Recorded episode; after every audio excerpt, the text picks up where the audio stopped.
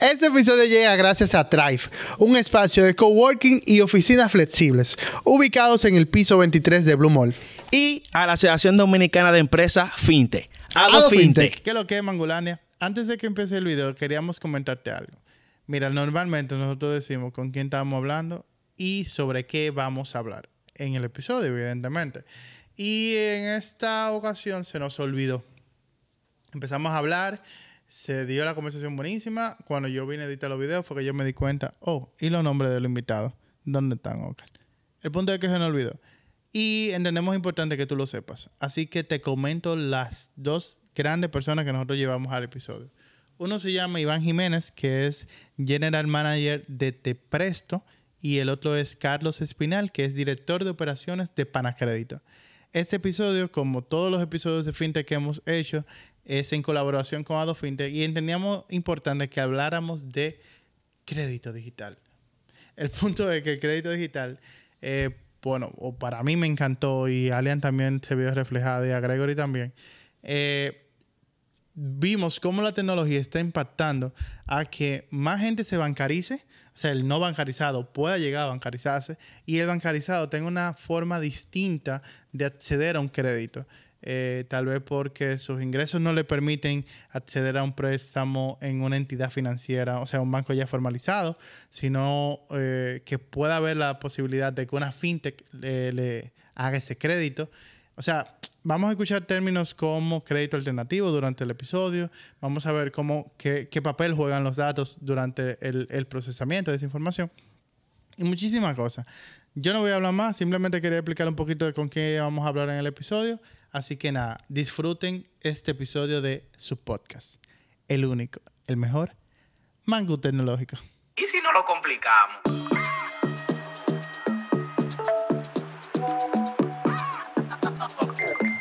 Tú sabes, tecnología.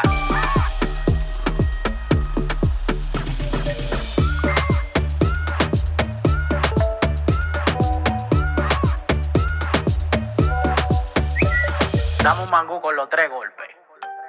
Yo diría que el crédito digital se diferencia que tiene dos fases. ¿no? Una es la fase del onboarding del cliente, ¿no? en donde llegamos a nuestro cliente a través de, de una interacción digital, ¿no? que esa es una vertical que realmente hasta la banca está hoy en día utilizando. ¿no? Ujú. Ya hoy en día existe el, el poder acercar y hacer a un cliente cliente de una manera digital. Y la otra parte del crédito digital es cuando ocurre la transacción, ¿no? que es cuando ya está ocurriendo y ahí se hace de manera electrónica digital. ¿no? Entonces yo lo dividiría como en dos. Podemos llegarle a la gente a través de una manera digital, pero también el préstamo cuando ocurre, ocurre de una manera electrónica digital. Yo tengo una pregunta en ese sentido. ¿Existe algún... Tú mencionaste el proceso de onboarding del cliente, que cuando el cliente al final entra en, en la, en la dinámica, de, en este caso los créditos digitales, de forma totalmente digital. ¿Existe algún proceso, no sé si llamarlo así, pero contrario al onboarding, que un cliente pueda hacer? O sea, me pregunto porque tú mencionaste que los bancos también están utilizando eso. Me pasó en una ocasión que hice onboarding con un producto digital, pero para ya dejar de usar ese producto no podía hacerlo de forma digital igual. Tenía que dirigirme a un sitio, o sea, todo lo contrario a lo que por lo cual yo hice el onboarding con ese producto. Tenía que ir al sitio y hacer un proceso eh, tradicional de desligarme, vamos a decir, de ese producto. Pues yo diría que estamos en, en una fase donde hay ya préstamos totalmente digitales, ¿no? donde se hace el onboarding, se hace el desembolso y el cobro, todo de una manera digital, y todavía tenemos la otra parte que es híbrido, donde puede que se haga el onboarding, eh, la persona llena todos sus datos, eh, ¿no? pero luego entonces cae al final en, en alguien que va a revisar, que va a evaluar, que se va a tomar 24 horas, 48 horas, y cuando lo aprueban hacen ir al cliente a firmar un pagaré, cosas así. Entonces, todavía estamos en el híbrido, donde no es Ujú. 100% digital. Pero ya hay empresas que, que son 100% digital, desde el onboarding hasta el desembolso y hasta el cobro. Ok. Y, y aportando un poquito a eso también, o sea, ahí es que está la diferencia entre una fintech y una, un banco tradicional. Un banco ha tenido que ir incorporando tecnología a su proceso para tratar de facilitar la vida a los clientes. Exacto. Sin embargo, el origen como tal de una fintech es digital desde su inicio. O sea, es desde que recibe el cliente hasta la salida del cliente cliente todo el proceso de forma digital. Entonces, ahí es que está la gran ventaja competitiva que tenemos, en, en- como te mencioné anteriormente, en la velocidad y en la facilidad del cliente, porque fue ideal así desde su inicio y, y- y- y ya la experiencia que uno ha tenido y los errores que ha cometido ha permitido ir afinando un poquito mejor cada vez el proceso. Sí, incluso desde que yo conocí todo el tema de onboarding digital, eh, me pareció que eso era lo que faltaba para que las fintech o cualquier empresa basada en tecnología se terminara de, de incorporar bien al mercado, porque necesitamos validar que esa persona que está haciendo la transacción es una persona real. Y ahí era que estaba el trigger mayor por el cual tú tenías que ir presencialmente. Exacto, una- por un asunto de seguridad. Realmente, posiblemente, muchos asuntos, por un asunto de seguridad se, se, se requería anteriormente, estamos en ese proceso de, de- de quitarlo, que tú vayas físicamente para que una gente, obviamente, de manera digital, si no tenemos la tecnología adecuada para comprobar la identidad de la del cliente, bueno, entonces otra gente pudiera eh, suplantar una identidad. Carlos, tú mencionaste que los créditos digitales son eh, este crédito tradicional pimpeado con tecnología. Y- ajá, con tecnología. Y mencionaste la inteligencia artificial. ¿Cómo la inteligencia artificial apoya o, o- o cómo la inteligencia artificial los ayuda a, a- a hacer ese proceso de, de selección o de depuración de los potenciales clientes que se acercan a donde ustedes?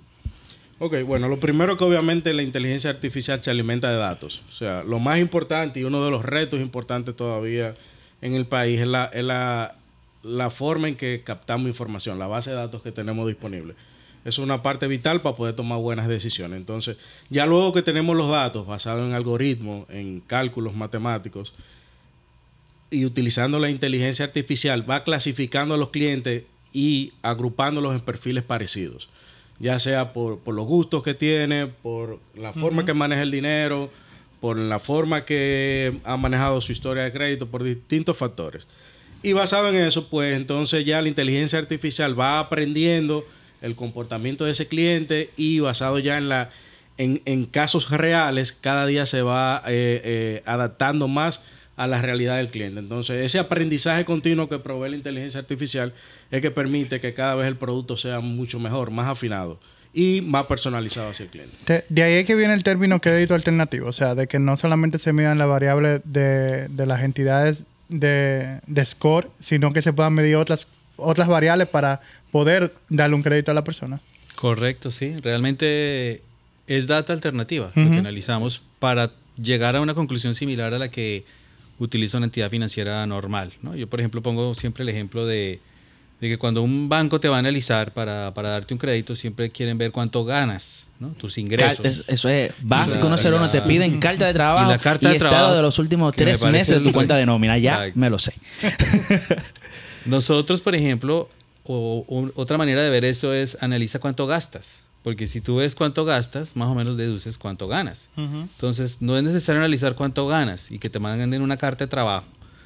Tú con analizar cómo gasta la persona el dinero, puedes deducir qué es lo que cu- cuánto gana. ¿no? Entonces, son esos datos alternativos que al final nos ayuda a la misma decisión de poder definir cuánto es que realmente ganas sin pedirle la carta de trabajo. Exacto, no, que incluso pensando en la carga de trabajo y en, la- y en, la, en, la- en el estado de cuenta de los últimos tres meses, eso segrega un poco o excluye un poco porque tú me estás pidiendo una carta de trabajo y no todo el mundo eh, posiblemente posee una carta de trabajo. Hay gente que puede estar empezando un negocio o puede estar eh, desarrollando un emprendimiento. Entonces, pienso que eh, la parte del financiamiento alternativo le abre las puertas o incluye a estas personas que posiblemente no tengan esa carta de trabajo. Pienso que es así. Que no la tienen y que no la quieren pedir, tú sabes, porque también que cuando a ti te dicen trae una carta de trabajo y uno imaginarse que uno tiene que ir a recursos humanos a pedir esa carta y la vergüenza que vas a pasar. Que no te la dan de una vez tampoco. No, y entonces, ¿dirigida a quién? No, a financiera XY. ¡Uy! Ten cuidado. Entonces, ese calentón en, la, en el trabajo, no todo el mundo lo quiere pasar. Y, y también es hasta un red flag en la empresa en la que trabajas. Estás pidiendo otra vez una carta. ¿Cómo así? Estás, está muy lioso. Entonces, eh, hay gente que también se, se autoexcluye por no cumplir esos requisitos. Esa- Ese requisito de la carta de trabajo es uno de los requisitos más odiosos que hay. Pero, bueno. tú No, vas a dale, preguntar dale, algo. no, no. No, Eh, no se peleen, ¿oyeron? Siguiendo, con el tema de la carga de trabajo, eh, viendo que se analizan otros datos que no son los datos tradicionales que conocemos hoy en día, entiendo entonces que sí incluye eh, a esas personas que no están, pudiéramos decir, como tan formalizadas Sí. Así es. Y básicamente ese es el objetivo de las fintechs. Nosotros no, no venimos a competir con la banca ni a quitarles el negocio a los bancos. Los bancos están haciendo un trabajo espectacular. Nosotros venimos es a llenar esos espacios donde la banca no logra atender a la clientela o incluir a más personas que hoy en día no están atendidas en la banca. ¿no? Ujú. Y ese es básicamente nuestro objetivo. O un nicho especial de, de un grupo de personas que la banca no le está poniendo atención o simplemente personas que no acceden a la banca y, y que son sujetos de crédito y están ahí y que por lo tanto son clientes nuestros. ¿no? Entonces, eh, no venimos a competir con la banca, sino venimos a atender estos nichos abandonados o nichos que no están atendidos. Y a incluirlo, a incluirlo, porque incluso creo que en el episodio de con Samuel eh, mencionaba que hay muchas personas que están macarizadas, pero no necesariamente están incluidas. Correcto. Entonces, sí, este, este tipo de financiamiento alternativo le da la oportunidad a esas personas que no están incluidas de ser incluidas y tener acceso a productos que posiblemente puedan ayudar a desarrollar su emprendimiento o eh, disfrutar. O sea, al final, tener acceso a crédito, que, que es lo que estamos hablando aquí. Sí, incluso viéndolo con el tema de eh, antes yo le llamaba que el crédito digital era como digitalizar los prestamistas. Porque al final el prestamista no veía cuánto tú ganabas, sino si tú tenías capacidad de pago para pagarle a él. Sea Ey. simplemente los intereses o simplemente... Y te cogía la tarjeta de Ah, eso te débito. a decir. A él no le importaba más Hay nada. préstamos que sí hay prestamistas que sí saben porque tienen la tarjeta de débito y van y consultan en el cajero. Sí, pero si lo, lo que le importa no es cuánto tú ganas, sino No, que él pueda retirar su dinero y dinero. se Sí, acabó. sí, Sí. Incluso si lo vemos desde este punto de vista, ya no estamos viendo que una gente gana 12 mil pesos y no puede adquirir un préstamo de 20 mil pesos. Tal vez si tú ves otra variable, que es que esa persona gana 20 mil pesos, es poco probable, pero gan- gasta 6 mil pesos al mes. Tú dices, mira, aunque él gane poco, él tiene capacidad de pago para pagarme. O sea, ya estamos viendo muchas más variables para seguir incluyendo personas, que es donde se O, resume. o otro escenario que se presenta bastante en el país. Aquí todo el mundo casi tiene más de un trabajo por, por la misma situación de la informalidad en el país. Entonces, ok, tú tienes una carta de trabajo, tú puedes conseguir un préstamo en, en el banco, pero ¿qué monto? Porque la carta de trabajo te limita a una cantidad. Es así. Entonces, ¿cómo tú demuestras la- eh, eh, el otro monto? Entonces, ahí también eh, es que vienen la fintech a, a hacer ese tipo de análisis y poder presentarle un producto al cliente mucho mejor adaptado a lo que él está buscando. Sí, y, qué bueno que ustedes mismos sean los que hagan el énfasis que ustedes no son, no están peleando con la banca, sino simplemente teniendo un grupo, un nicho específico al final. No, lo que hemos dicho aquí, que el pastel al final da para todos. Sí, Como sí, sí, mencionaba el pastel es Iván, gigante. hay un grupo interesante de personas que no está incluida financieramente, donde se puede, donde hay una oportunidad de que entren al mundo financiero y qué mejor forma de hacerlo a través de una fintech. Nosotros siempre en todos los episodios que hemos hablado con Ado Fintech, siempre hacemos énfasis en que la inclusión financiera es uno de los objetivos principales de, de Ado Fintech y todas las mesas que lo, que lo conforman.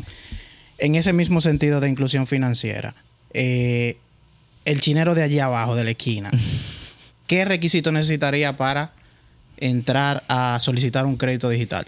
O cómo se puede ¿O acercar. cómo lo puede hacer? Exacto. Yo, como yo te dije, yo represento a Panacrédito y de forma puntual en la página web nosotros tenemos publicado, para aplicar a nosotros tú solamente tienes que ser de este planeta y tener una cédula de identidad. o un documento. Es verdad que que una cédula, puede ser un pasaporte. O sea, mayor de edad con un documento válido y que sea de este planeta.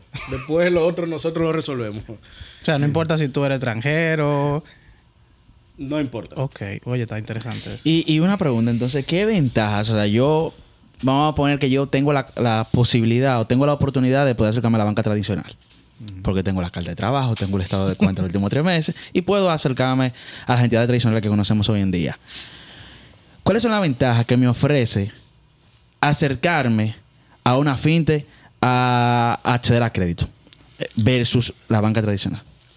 Yo, bueno, Adelante. yo veo dos ventajas iniciales, ¿no? Lo primero es el tema de que el papeleo, ¿no? El, el- todo este trabajo de oficina es mucho más fácil en una fintech que en un banco. O sea, indiscutiblemente que tu trámite va a ser más fácil, más sencillo y, y más rápido, ¿no? Eh, y lo otro, pues, es también que posiblemente se ajusta más el producto que te van a brindar a lo que tú quieres, ¿no? Porque hoy en día los productos de crédito son los que los bancos tienen y, y ofrecen, y ese es el que hay, y cógelo o tómalo, ¿no? O sea, tú quieres comprar un carro, el carro es a cinco años, todos los meses, y- pero tú no, tú no puedes inventar el producto, decir, no, yo lo quiero de esta forma, así, así. Me combina Porque el banco forma. dice, no, este es el que hay, o tomas o lo dejas. Entonces, con las fintechs venimos también a sacar productos un poquito más innovadores, adaptados a veces a la necesidad del cliente, lo que el cliente lo, lo- lo- lo diseña. ¿no? Entonces, para mí esos dos, el tema de que va a ser mucho más rápido, fácil y sencillo, y dos, que el producto puede estar más adaptado a lo que tú quieres. ¿No? Yo te lo voy a llevar a la práctica con el, con el ejemplo puntual de nosotros. Nosotros, como te dije, hacemos préstamos con garantía de vehículo. Y a un banco, para tú sacar un préstamo con garantía de vehículo, primero tú tienes que tener la matrícula a tu nombre. Totalmente limpia, sin oposición. Después te exigen un un seguro full. Y obviamente tú tienes que demostrar los ingresos que permitan saber que tú tienes la capacidad de pago para poder pagar el préstamo. Nosotros no pedimos nada de eso. Lo primero es que la matrícula incluso puede estar financiada en otro lugar y nosotros hacemos la gestión para pagar en el otro lugar, recibir la matrícula de esa otra institución, incluyendo un banco, quitarle la oposición, traspasarla al nombre del cliente y incluyendo nosotros cubriendo todos los gastos. No le pedimos seguro full y eh, te desembolsamos en cuatro o seis horas desde el punto en que tú eh, llenaste la solicitud de crédito. O sea, todo eso que te mencioné podemos hacerlo bastante rápido y, sin, y con muy pocos traumas. La agilidad que te da la tecnología. Yo tengo una pregunta. Yo sé que eh, Gregory va a empezar a listar. Cuando tú ves que una gente hace así, va a decir que punto uno, punto dos.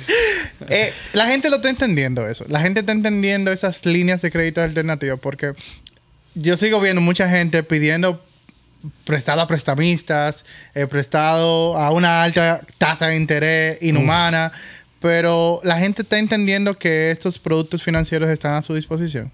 Sí, sin Fíjate, duda.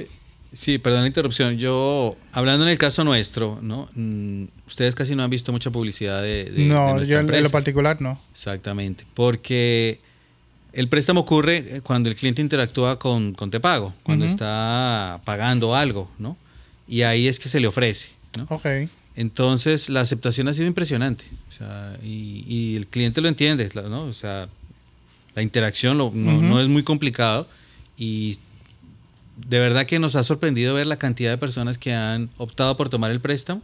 No imaginábamos que íbamos a ser tan rápido en, en la originación y, y ha sido excepcional. O sea que yo te diría que sí, que la gente lo entiende perfectamente. Bueno. Y hay que entender que el nicho de cliente de nosotros es una persona de, de muy bajo De nivel muy bajo nivel. económico. Claro. que posiblemente su celular ni siquiera es muy sofisticado y, y lo ha entendido a la perfección. Sí, o sea, yo de hecho te puedo mencionar, nosotros recibimos miles de solicitudes mensuales, hemos tenido un crecimiento de más de un 100% año contra año, Eh, tenemos ya una cartera de clientes total de más de 10 mil clientes, o sea, al final cada día más el cliente está entendiendo el producto, entiende en qué momento es que necesita utilizarlo, porque obviamente, como dijo Iván, o sea, nosotros no competimos con la banca, un cliente que es bancable, que puede ir a la banca y conseguir una tasa mejor, porque obvio, nosotros tenemos una tasa un poquito más alta porque tenemos unas inversiones en inversión. tecnología, el- la forma en que captamos el dinero es más costosa que la banca, la banca es a través de, de ahorristas que aportan dinero y básicamente le pagan un interés más bajo y por eso le permite prestar a un mejor precio. Pero sí, o sea, el público cada día más está viendo la, eh, la, eh, la fintech como una ot- otra vía posible para adquirir financiamientos. Y, y como menciona Iván, son personas, o, o posiblemente, en- como mencionó Iván, eh, son personas de con eh, Que no están bajo, bancarizados, un bajo exacto. nivel de ingreso, que posiblemente Sí. no está incluido en estos productos que ya hemos mencionado tradicionalmente. Pregunta con eso. Yo no tengo acceso ahora mismo a la banca tradicional porque, bueno, no tienen las condiciones. Me acerco a una finte a acceder a un crédito alternativo. Eh, cumplo con mi pago, cumplo, cumplo de manera adecuada con mi compromiso con la finte. Este buen comportamiento me puede ayudar a mí a yo luego ser incluido en la banca tradicional. Dígase que eso pueda ser mostrado en lo adelante, ese, ese comportamiento positivo. Absolutamente. Fíjate, y ahí pongo el ejemplo nuevamente de nuestra empresa. Nosotros le damos crédito a todo el mundo. Arrancamos con 100 pesos, ¿no? Obviamente un crédito de 100 pesos, pues, eh, ¿no? Pero lo bonito es que si la persona lo paga, luego va uno de 300. Y si lo paga, luego va uno de 500. Y así vamos subiendo con el cliente, demostrándole que, que con nosotros, digámoslo así, tiene una amistad. Porque regresando al comentario de capacidad de pago, muchas de estas personas no tienen capacidad de pago. ¿no? Realmente lo que tienen es voluntad de pago.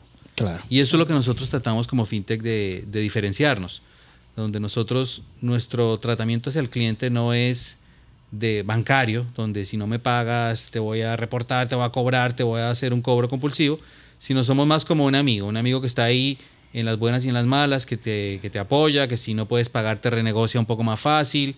Entonces, eh, este trato es una gran diferenciación. Y la otra parte es que a medida que, que vas creciendo, que muchas fintechs tienen ese, ese programa de que a medida que vas trabajando con nosotros vas creciendo, pues estamos en la obligación de reportar al buró, ¿no? Y, y eso sí es lo más positivo que hay, porque el objetivo es que esa persona cuando si va creciendo y se va aportando bien y va demostrando que es una persona responsable, también va ganando más con el tiempo, va a llegar a un punto en el que va a ser sujeto de crédito de la banca y ahí ya pasa al siguiente nivel, que es que se vuelve un, cre- un cliente de la banca. Excelente. O sea, Qué es bien. increíble. O sea, hago la pregunta porque hay muchas personas que acceden a crédito en la calle y eso solamente tiene el impacto de que tú recibes el dinero, pero Se queda ahí. exactamente, pero tú, tú acercándote a, a fintes de crédito alternativo como la que estamos conversando hoy en día o en este episodio, te ayuda. O sea, tú tienes acceso al crédito, puedes utilizar los recursos, puedes desarrollarlo, lo que quieras desarrollar, pero también eso impacta positivamente en cómo te ven las otras entidades financieras. O sea, que, que es como un negocio ganar-ganar. Sí. De hecho, en nuestro caso te puedo mencionar que el 45% de los clientes de nosotros da el salto a la banca, luego que fue cliente. Ya lo tenemos medido estadísticamente. El perfil del público de nosotros no necesariamente no es el que no está bancarizado, sino el que ya está copado en, en el crédito. El que tiene, por X o por Y razón, llenó un par de tarjetas de crédito, está con un dolor de cabeza fuerte, y ahí es que se acerca a nosotros. Nosotros le tenemos el- la facilidad de que no tomamos en cuenta esos montos que debe, por, por ende no le impacta en su capacidad de pago, hacemos los pagos directamente a los bancos, le limpiamos su crédito y comenzamos a trabajar con él en educarlo también. El Exacto. cliente va pagando, va pagando, eso va mejorando su crédito y eso es lo que hace que provoca que el 45% de los clientes de nosotros, luego que nos saldan, vuelve Ujú. a la banca. Pero fíjate qué nicho más interesante. ¿no? Exactamente. Tienen un nicho claro definido de una persona que está en problemas y ellos lo recogen, lo consolidan y lo, y lo vuelven a embarcar, ¿no? llamémoslo así. Nosotros tenemos es un perfil distinto. El nuestro es el subbancarizado y Exacto. el no bancarizado. Sí, incluso que he conocido casos de personas que están muy copadas en su límite de, de- de crédito, que tienen, me encantó tu palabra, de voluntad de pago. Tal vez no tengan capacidad, pero sí, loco, yo quiero pagar. Y en la banca tradicional a veces no se le permite, porque como su único, la única mira desde mi punto de vista es tu capacidad de pago, entonces yo nunca te voy a dar un crédito para que tú te normalices. Vetado. Dice, ¿no? la banca tú quedaste mal, hasta que tú no sales ese buscando el dinero como sea, no te Así van a dar un crédito. No, y aún tú saldándolo, tú tienes... Duró un tiempo, mira, que, me- marcado, que sí. Sí. hace unos meses se acercó, bueno, un familiar me contactó para hacerme una pregunta sobre eso y era eso, él le había negado crédito en la banca por una situación que él tuvo hace unos años, ya le había saldado, pero eso como que eh, realmente no estoy claro cómo funciona, pero aparentemente sí dura un tiempo Sí. en, en, en dejar de ser una alerta para eh, los bancos. Entonces, eh, realmente, ahora después de esta conversación, creo que lo voy a llamar, le voy a preguntar, entonces, ¿qué hiciste? Porque ya hay opciones. O sea, Claro. hay opciones. Oye, en la, en la vertical hay eh, unas 14 empresas ¿no? registradas en, en AdoFintech, más otras 30 más o menos que hemos identificado. Pero cuando tú empiezas a ver el perfil, cada una tiene como un nicho, ¿no? Exactamente. Y hay algunas que son interesantísimas. Yo hay una en especial que le encanta, por ejemplo, prestarle a los extranjeros para comprarse un motor. Porque sabe que son personas que en la banca no les van a prestar, no tienen cédula. ¿no? Pero por decir un venezolano, un haitiano, eh, hay muchos que pagan bien y tú les prestas el motor y cumplen rigurosamente su préstamo. Y dando la Y tienen ese nicho. Justamente Exactamente. dice, este es mi público, me Yo- dedico a esto. Yo tengo una curiosidad en ese sentido.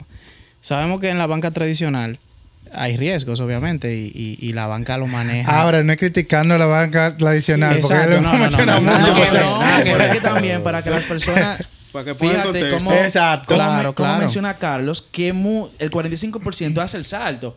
Al final, la finte están apoyándote en tú llegar a la banca tradicional también. O sea, al final, quien está escuchando la conversación sabe que son segmentos diferentes y se apoyan y Exacto. uno apoya al otro. ¿no? Y- Claro. Y le apoyamos en dos sentidos. Al que no tiene crédito, comenzamos a ponérselo visible y a ponérselo con oportunidades para que después el cliente pueda allá. Pero también aquel que ya pasó por la banca y, y dio No un tropezón, dio un tropezón, volvemos y se lo arreglamos y se lo pasamos de nuevo. O sea, vuelvo y cito, ganar, ganar. Ganar, No, y que-. Sí, creo. no solamente una persona que tenga problemas, o sea, tú mencionaste que una persona que no esté incluida financieramente y que ya tenga servicio con banco también puede acceder a, los créditos digitales. Mucho, o sea, una persona que esté empezando a trabajar también, que no tenga ningún tipo de historial, Oye, algo tan puede sencillo. abogar a eso. Se te enfermó alguien, tú estás en, un- en una clínica. O sea, que en la clínica hay que buscar el dinero obligado de una vez. Ya lo sabes. Tú, tú te vas a poner a aplicar a un banco que dura 10 días para darte el dinero. Tú dices, déjame resolver por aquí rápido, Ujú. déjame llenar esta solicitud en línea que me lo van a traer aquí el dinero, pago la clínica y después resuelvo a ver cómo busco el dinero de una forma más económica, quizás. Entonces, ese tipo de soluciones son Claro. las que le, le permiten eh, a la fintech poder ofrecer un producto más personalizado al cliente. Increíble, la- yo estoy pensando como lo increíble de la tecnología, como qué tanta flexibilidad te da, güey. Sí.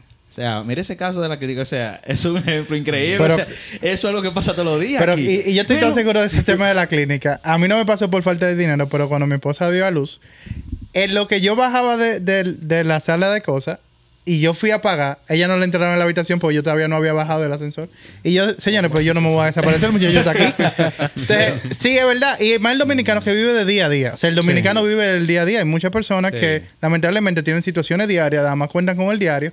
Y seguir incluyéndolo es lo que facilita lo que va a hacer que la gente se enamore más de este proceso. Porque yo creo que se- tenemos que seguir enseñándole a la gente que guardar el dinero bajo la cama no es lo más adecuado. Sí. que existen otras alternativas y que le dejen de tener miedo al crédito, a la banca, porque hay mucha gente que todavía le tiene miedo a esas cosas. Así es. Eh, Sí, le tienen pavor, es Sí. verdad. Y si te pones a pensar, un, un banco para alguien que gana muy poco dinero es atemorizante. Ujú. ¿no? Sí. O sea, el hecho de, de que hay que ir a un horario que justo coincide con el horario en que la persona trabaja, tiene que pedir un permiso, eh, hay que vestirse bien para ir al banco. tú La sabes, no pueden ir, no pueden ir Claro, con su ropa de trabajo eh, ni hablar. Entonces, eh, esa es otra de las grandes ventajas del onboarding digital, ¿no? Que le traemos el banco al cliente, ¿no? El cliente no, no tiene que salir de su trabajo para aplicar, tiene, puede estar ahí mismo.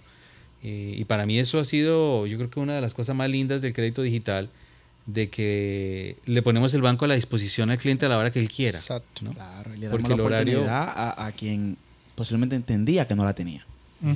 Para ustedes, ¿cuáles son los retos eh, y oportunidades que presenta el crédito digital en la República Dominicana específicamente? Arranca tú. Retos. Eh, el hecho de seguir educando a la, a la población todavía. Todavía la gente tiene un poco de temor de aplicar a este tipo de soluciones. Y eso obviamente está influenciado porque también, paralelamente con el boom de la fintech, ha habido un boom también en fraude a- nivel digital. O sea, todos los días tú oyes una historia de Instagram que publican algo engañan a una gente. Entonces, ese dos esos dos crecimientos que se han ido dando paralelamente hace que la gente sienta todavía un poquito de temor. Ese es un reto importante. Otro reto importante es, eh, y especialmente en algunos documentos que hay que firmar, que se requiere la validación de un notario. El notario todavía no acepta la firma electrónica y eso hace que algunos procesos tengan que ser manuales, porque el notario tiene que ver sus dos firmas ahí sella- firmada que, ni se- que, que en muchas ocasiones ni siquiera estuvo presente. Ya lo sabes. Y con la firma electrónica tú tienes toda la trazabilidad, dónde se firmó, a qué hora, quién la firmó, pero es un reto que tenemos. Retos iguales que también tenemos son el tema de las datas. Eh, en otros países hay mucho más acceso a información. Por ejemplo, una data valiosa que no captamos en el país todavía es la renta que paga mensualmente una persona por su alquiler. Es una forma muy importante de tú medir el ingreso de una persona. Esa es una data que no tenemos. Así hay muchísima data. Y bueno, oportunidades hay muchísimas. Yo creo que el, el hecho de que todavía el- el- la población, el 50% de la población es informal, una gran parte de la población no está bancarizada, hay muchísima oportunidad. Hay un reto en especial que, que yo lo veo venir un poco como en unos 3, 4 años y es que es el, el reto de crecer, ¿no? Básicamente cuando estas fintechs lleguen a un tamaño ya considerable, eh, nuestras fuentes de fondos hasta la fecha pues ha sido capital de los socios o deuda bancaria, ¿no? Pero va a haber un punto en el que ya no, no, o sea, y no queremos intermediar, no queremos convertirnos en banco y empezar a captar y hacer intermediación financiera, porque queremos seguir siendo fintechs. Entonces yo veo un reto a mediano plazo el, el de dónde va a salir el funding, ¿no? el fondeo para, para esto. y miro hacia otros países y veo qué están haciendo, ¿no? Y veo cómo ya las fintechs están entrando en el mercado de valores, ¿no? O creando fideicomisos que la gente invierte en el fideicomiso invertir y en- eso Ujú. Termina en un préstamo a, personas eh, no bancarizadas, ¿no? Entonces, yo espero en dos, tres años empezar a, a- a ver eso, de una fintech eh, haciendo una emisión de bonos en el mercado, eh, que, que logre suficiente prestigio para que, para que pueda levantar dinero de una manera fácil y no, y no costosa. Y eso también nos va a ayudar a poder ofrecer tasas más amigables a Más la amigable. clientela. ¿no? Porque realmente el dinero más caro de todos es el dinero del accionista. Ese es el más caro de todos. Tú mencionaste, Carlos, que hay un 50% de la población que está informal. ¿Cómo los créditos digitales están o est- están impactando a nivel de inclusión financiera, formalización y todo ese tema en el país, en la República Dominicana? Hay varios productos que empujan a, a- a darle una solución a ese, a ese cliente de forma puntual. Para aquellos que tienen empresas y son informales, por ejemplo, está Avance. Avance con las transacciones que tú manejas a través del cobro de tarjeta de crédito. Ellos te facilitan un producto sin necesariamente tú ser una empresa formal. Eh, hay otras empresas que también con las facturas que tú eh, tienes de, la- de los, pro- de los productos que vendes, puede convertirlo también en dinero líquido, que es el factoring. Y hay un sinnúmero de soluciones que te permiten, eh, tú, estando, tú estando informal, poder recibir un producto financiero. Y eso a nivel empresarial, ¿no? que fue tu pregunta. ¿no? Eh, a nivel personal, pues tú estás viendo ahora este, este tema de las billeteras ¿no? que están saliendo en, en el mercado. Eventualmente eso, pues el objetivo es incluir ¿no? personas no bancarizadas eh, y posteriormente entrarán en el tema de crédito. Eh, nosotros, por ejemplo, en GCS tenemos ya una tarjeta prepagada que va dirigida a un público que no tiene cuenta y también incluye un producto de préstamo, ¿no? de te presto.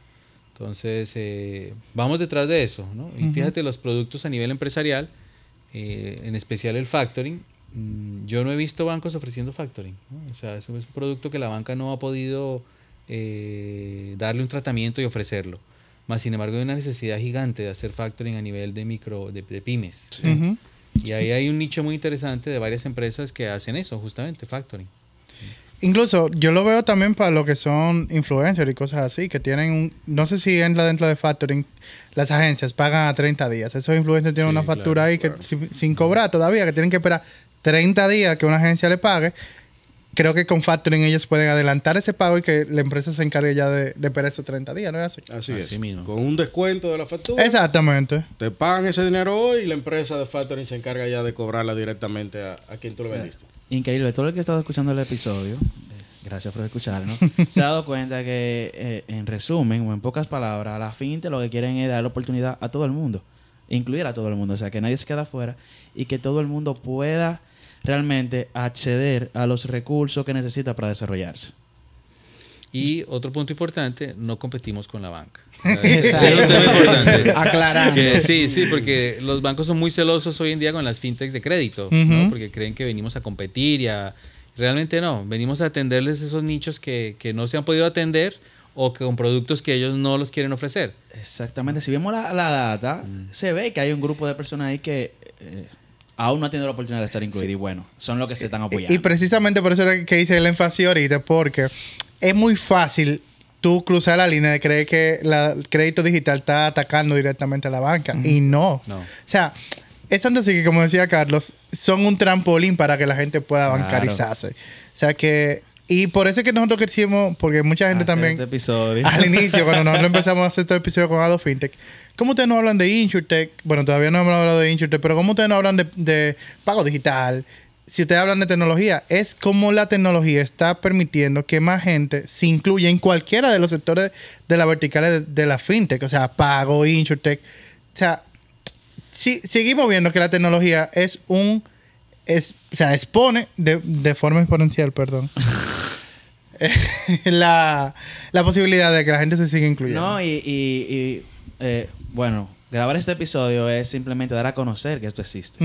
Hay mucha gente que hasta ahora no lo sabía. O sea, incluso yo hace unos meses, eh, con ese familiar que se acercó, eh, no sabía que había tantos productos como conozco hoy en día. Te- quiero preguntarle, Carlos Iván, desde la mesa de Adofin, desde esta vertical, ¿qué se están haciendo para poder trabajar con esos retos que ustedes comentaban ahorita? Por ejemplo, el mismo tema de la data, o sea, eh, de, que, de la data que le falta para seguir generando crédito alternativo. ¿Qué se está trabajando desde la mesa ahora? Mira, el, perdona la, la interrupción.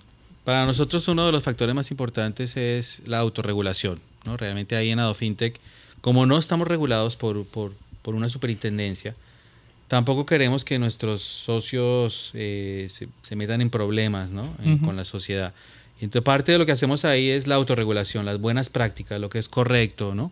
Eh, y ahí tratamos de justamente hablar de eso, ¿no? Eh, vamos a tratar ¿no? de mantener esto, la solvencia, las provisiones, de mantener las buenas prácticas porque eh, no queremos un mantequilla miembro de AdoFintech, por poner un ejemplo, ¿no?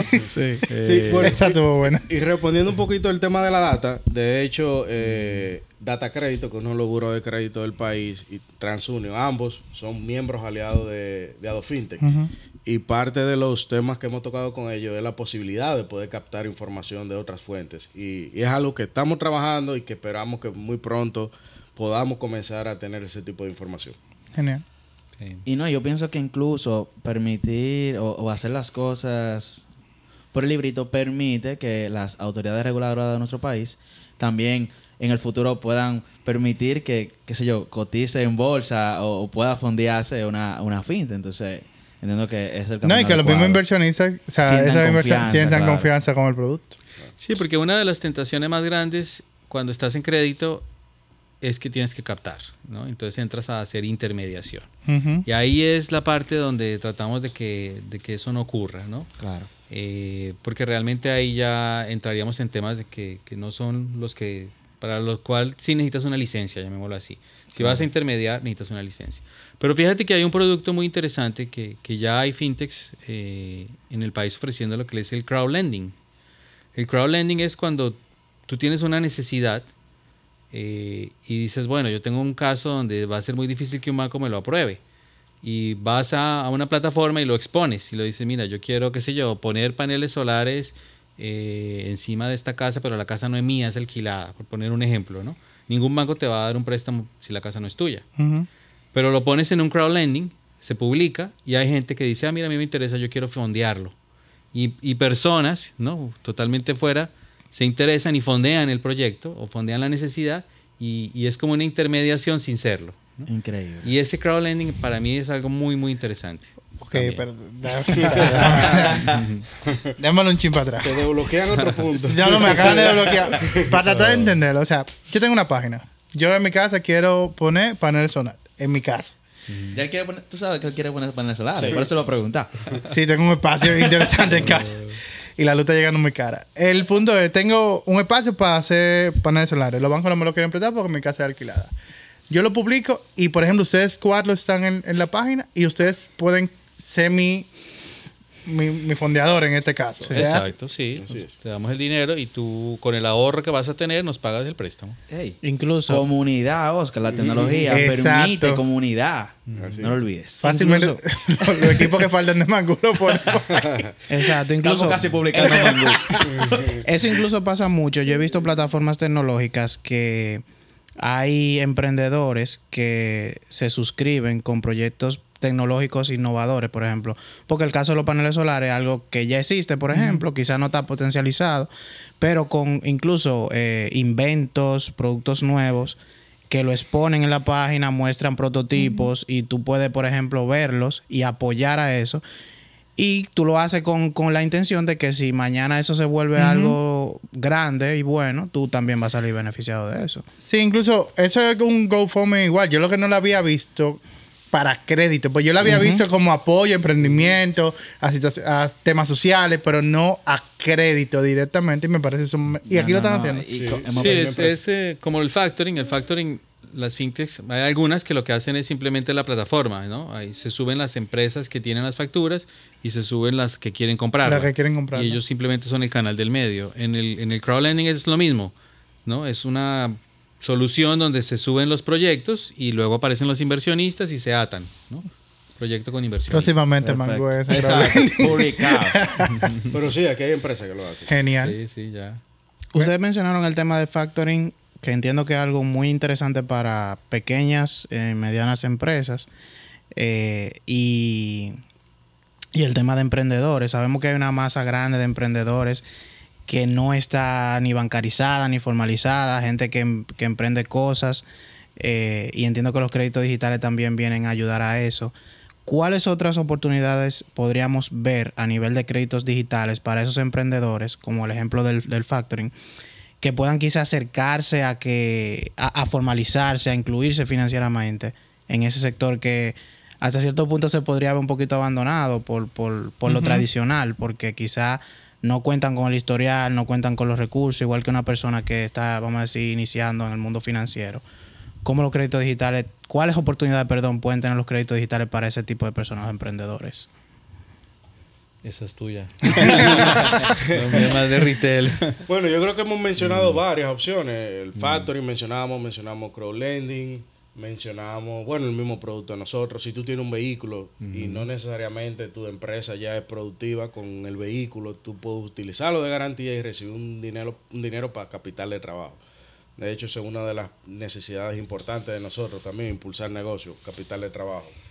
Eh, o sea, todas estas opciones que te hemos mencionado, muchas de ellas apuntan a, a- a atender ese nicho de cliente, que es el cliente que tiene una idea, quizás no tiene todavía la historia crediticia suficiente para ir a la banca, o no tiene activos suficientes para poder demostrarlo, que solamente es él, o quizá un vehículo que tenga, o el proyecto, la visión que tenga, y en base a eso es que pueda conseguir dinero.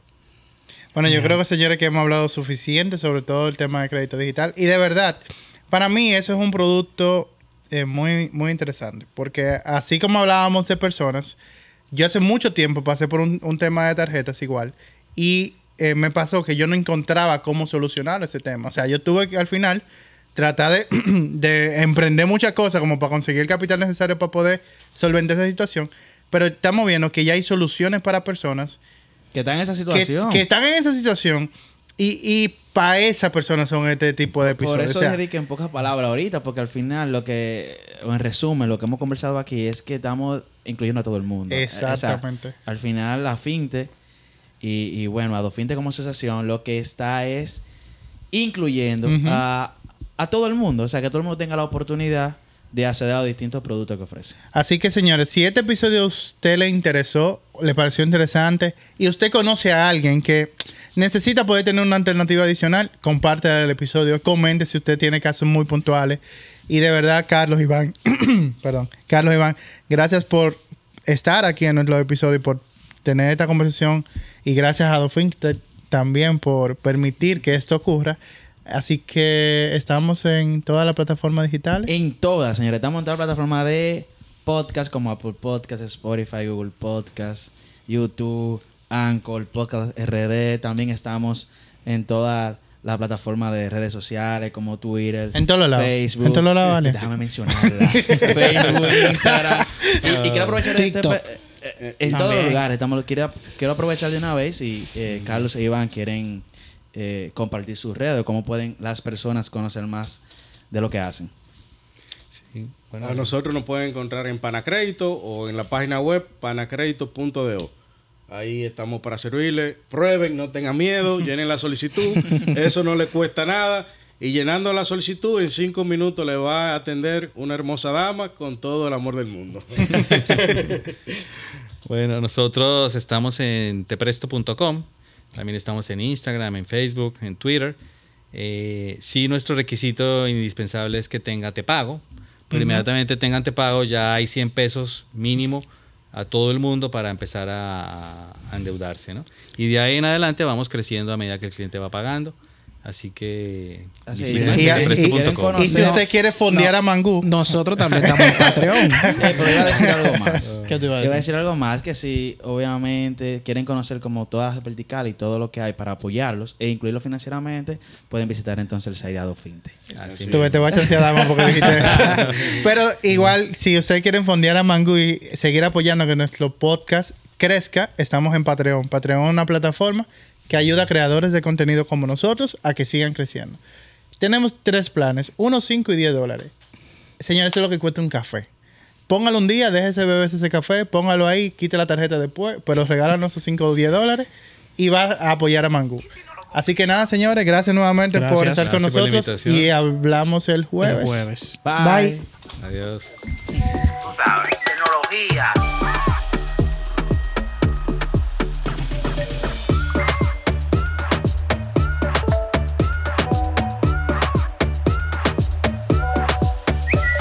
Damos mangú con los tres golpes.